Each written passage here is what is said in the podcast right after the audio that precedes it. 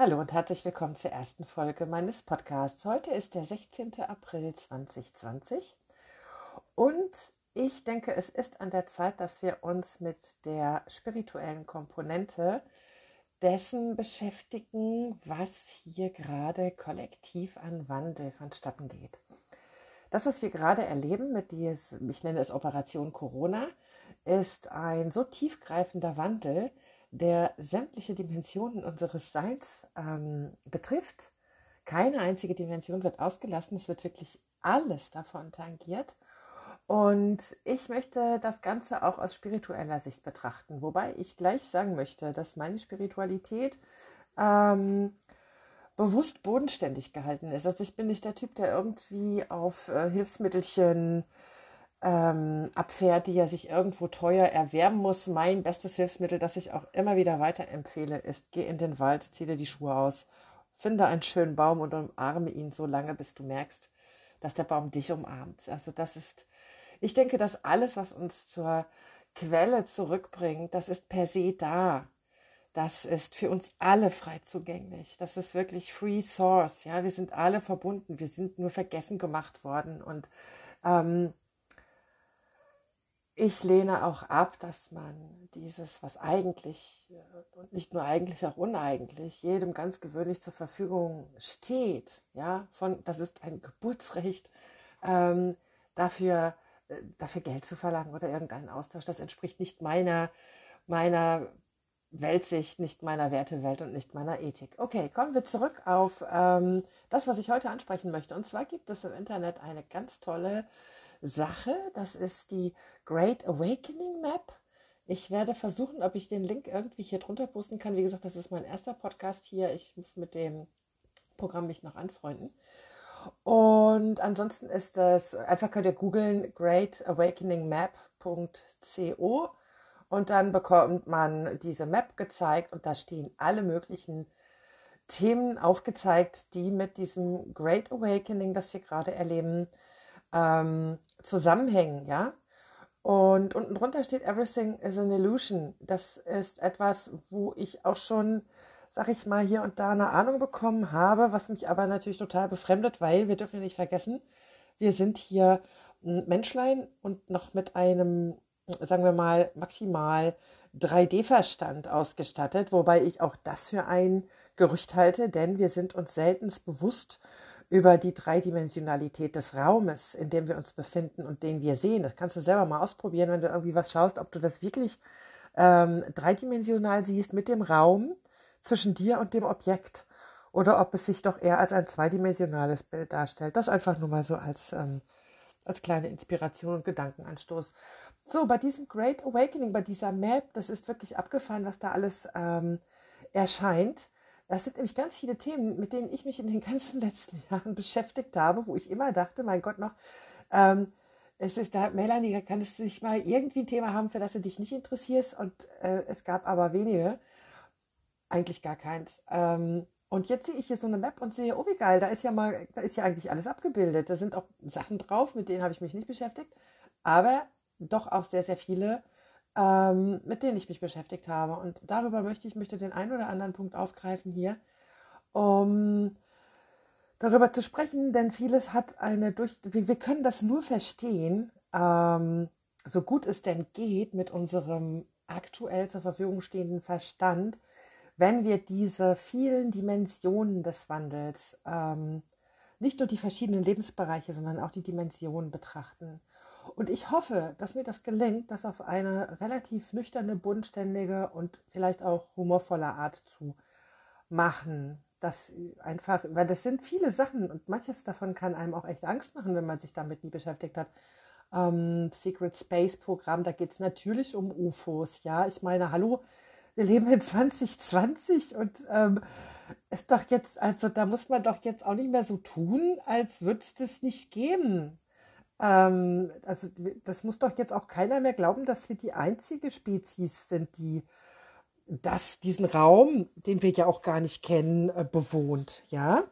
Und das ist übrigens auch ein Thema, was ich ganz, ganz urkomisch finde. Ähm, zum Thema Kirche. Also es ist in der katholischen Kirche. Moment, ich muss husten.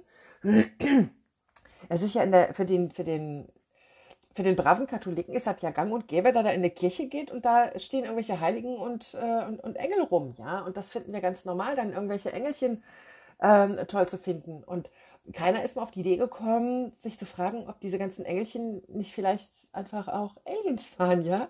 Und das hört sich natürlich viel schicker an zu sagen, oh, mein, mein Schutzengel, den habe ich ganz doll gespürt und so, und der ist bei mir, oh, wie schön und so. Und äh, keiner sagt, mein Schutzalien ist bei mir. Ja, warum eigentlich nicht?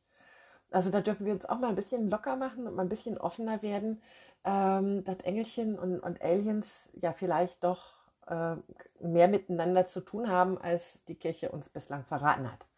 Okay? So, dann geht es auch um das Thema Antarktis.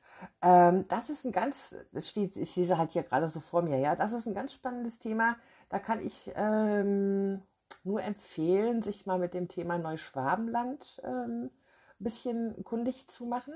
Das war so eine Expedition der, ähm, der Nazis damals, die aber vorzeitig abgebrochen wurde und alle kamen völlig schockiert zurück. Da ist also irgendwie, muss es da große Geheimnisse geben. Und ähm, sowieso ist all das, was gerade passiert, führt in großen Teilen zurück zu den Nazis. Ja, damit spielt natürlich Deutschland eine Rolle in diesem aktuellen Geschehen auch wenn sich darum noch einiges im Dunkeln ähm, rankt, aber das wird sicherlich auch ans Licht kommen, wie so vieles andere, das gerade ans Licht kommt, aus der Dunkelheit ins Licht, der schöne äh, Ruf von, von Q, ja.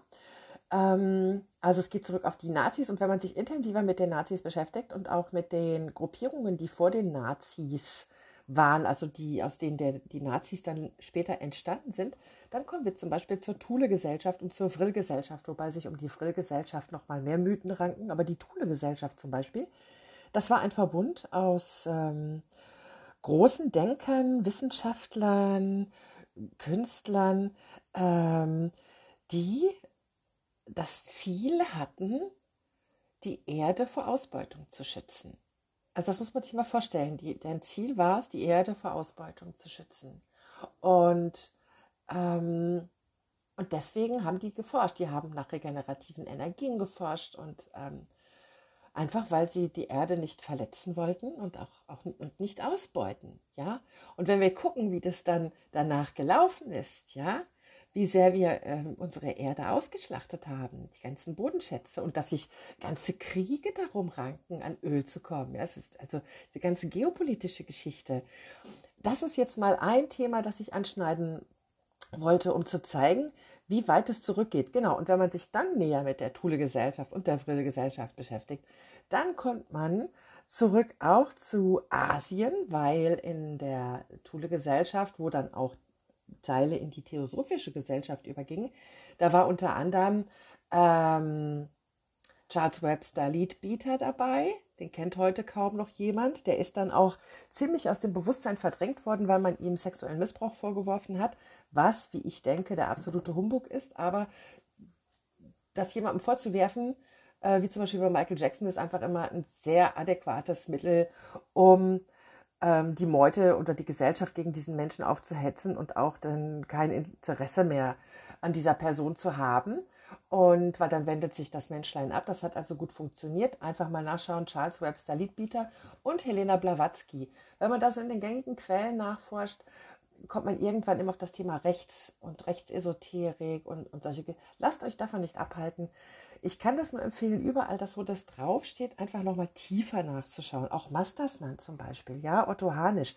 Eine ganz tolle und so einfache Gesundheitslehre, die vor allen Dingen ihr Augenmerk darauf legt, dass wir bewusst atmen und gesund atmen, vor allen Dingen richtig ausatmen, das können nämlich die wenigsten richtig ausatmen, ähm, Ernährung und Singen und also wirklich ganz einfach und ganzheitlich eine wunderschöne, sanfte Gesundheitslehre, die auch für jeden ganz leicht sofort umzusetzen ist, ohne jeden Aufwand.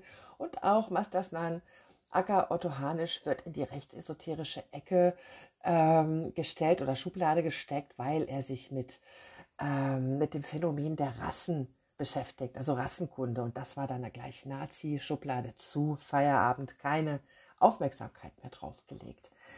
Gut. Und das wiederum geht zurück, wenn wir da tiefer einsteigen, bis hin zu Atlantis. und wenn nicht sogar bis hin zu Lemurien.